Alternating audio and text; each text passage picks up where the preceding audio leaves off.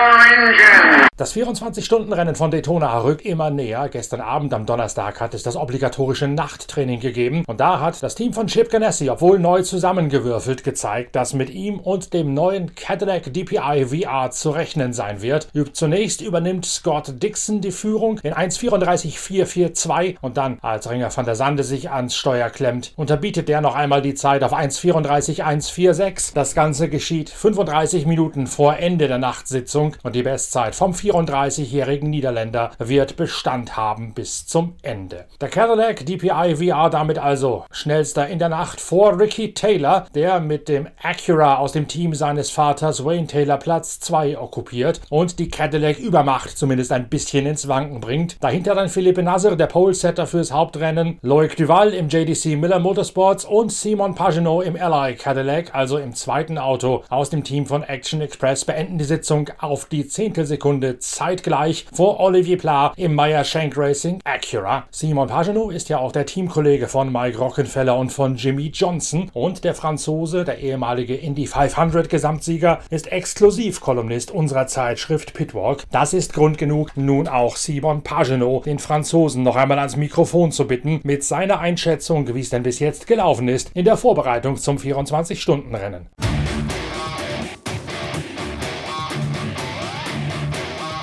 Für dich, Simon Pagenaud, ist dieser Cadillac Neuland. Du bist in den vergangenen beiden Jahren im Team von Roger Penske, deinem IndyCar-Teamchef, gefahren, jeweils mit Acura und auch nur als Verstärkung bei den langen Rennen an der Seite von Dane Cameron und Juan Pablo Montoya, den IMSA-Gesamtsiegern. Wie ist es denn bis jetzt gelaufen beim Raw? The uh, Raw test went really well. Uh, it was important for uh, our 48 team to uh, get used to the race car, the new team with Action Express. Uh, obviously, the Cadillac, which uh, for uh, for me personally is a, is a different car than uh, the Acura I drove the last three years.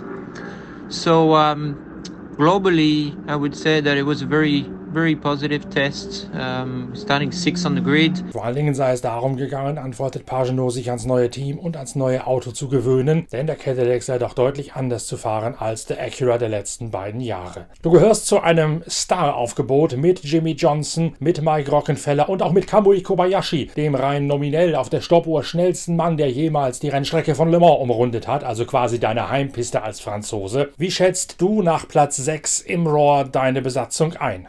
Uh, allowed Jimmy Johnson to get as many laps as possible, and he's very happy. He's doing very well, and uh, obviously Kamui is our uh, uh Japanese weapon. is uh, super fast and um, will be uh, will be very important to have him for speed in the race.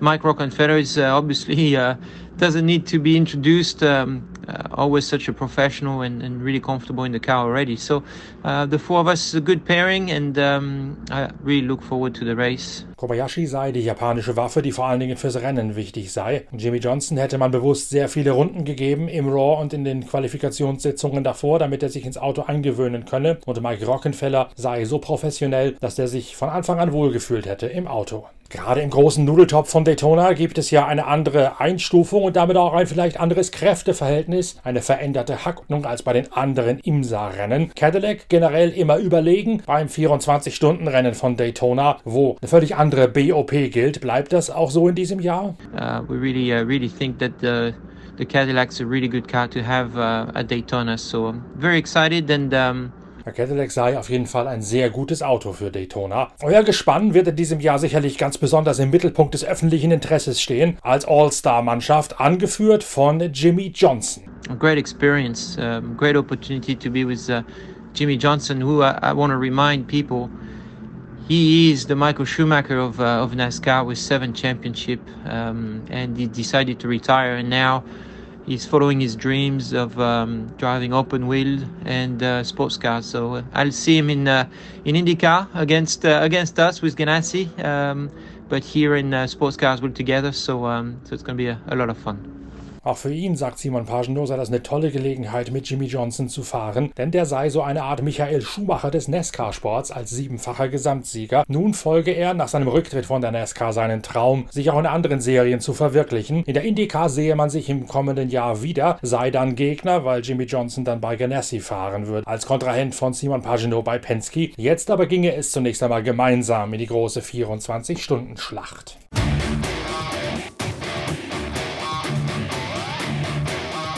Wir halten ja für diese Pitcast-Reihe der 24 Stunden von Daytona sämtliche Klassen im Auge, so auch die scheidende GTE-Kategorie. Da ist ja mittlerweile meine Exklusivinformation, die ich diese Woche auf dem YouTube-Channel der Zeitschrift Pitwalk habe verbreiten können, auch bestätigt worden. Die GTE-Kategorie wird ausgerottet und sie wird ersetzt werden durch eine GT3-Klasse, die nur für Profis geöffnet wird, eine GTD Pro, so heißt es hier in den Vereinigten Staaten. Das heißt, die großen GTE-Autos, die irgendwo zwischen GT-Sportwagen und Prototyp rangieren, gehen ab sofort auf ihre Abschiedstournee. Corvette Racing hat dieses spektakuläre Mittelmotorauto fürs letzte Jahr neu aufgelegt und Corvette Racing muss jetzt nochmal alle Register ziehen, um im letzten Jahr dieses Mittelmotorkonzepts für die GTE den Sieg einheimsen zu können. Die US-Amerikaner legen los wie die Feuerwehr. Es gibt ein, eine Doppelführung. Nick Tandy ist schnellster vor Antonio Garcia im Nachttraining. Dann Davide Rigon im Risi Ferrari 488.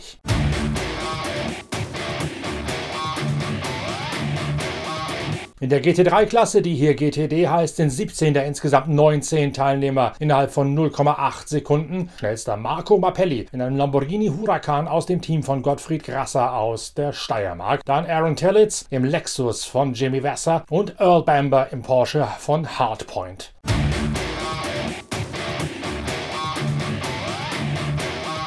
In der LMP2, da sind ja zwei Deutsche mit dabei, Christopher Mies und Sven Müller, der auf den letzten Drücker nachnominiert worden ist als Ersatz für den Corona-kranken Mathieu Jaminet. Schnellster Mann in der LMP2 im Nachttraining ist der Orekar Gibson von Mikkel Jensen vor Mathieu Vaxivier und Achtung Robert Kubica im High-Class Racing Orekar. Kubica, der Pole, teilt sich diesen Boliden mit Ferdinand Habsburg durchlaucht aus Österreich.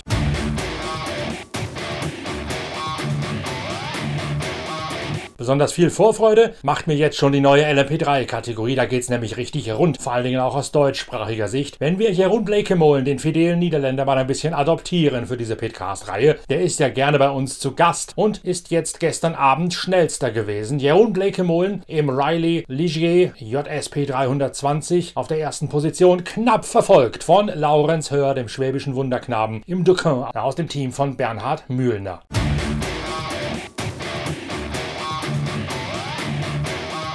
Soweit mit dem nächsten aktuellen Update vom 24-Stunden-Rennen aus Daytona. Am Freitag steht noch eine einzige freie Trainingssitzung auf dem Programm. Die letzte Vorbereitung für den Start um 15.40 Uhr Ortszeit am Samstag. Natürlich haben wir auch am Freitag nach der Session wieder einen Podcast für euch in Vorbereitung. Gleichzeitig arbeiten wir auch noch an einem YouTube-Talk mit Lukas Luhr, der auch schon in Daytona gefahren ist und das Oval in- und auswendig kennt. Dieser Talk auf dem YouTube-Channel der Zeitschrift Pitwalk wird ebenfalls am Samstag Samstag online gehen. Ihr seht also, es lohnt sich weiterhin, alle Formate der Pitwalk Collection genau im Auge zu behalten, zu verfolgen, zu abonnieren und euren Kumpels mit Benzin im Blut zu empfehlen, denn schließlich steht auch schon bald die nächste Ausgabe der Zeitschrift Pitwalk auf dem Programm. Davor allerdings kümmern wir uns in epischer Breite, sowohl in der Pitcast-Reihe als auch auf dem YouTube-Channel der Zeitschrift Pitwalk mit den 24 Stunden von Daytona. Wir sind nicht vor Ort, wir sind aber trotzdem für euch da, trotz Corona. Schaltet also wieder ein und empfehlt uns weiter, gebt uns Däumchen, bewertet uns positiv und abonniert uns uns. Bis bald, danke fürs Reinhören. Euer Norbert Okenga.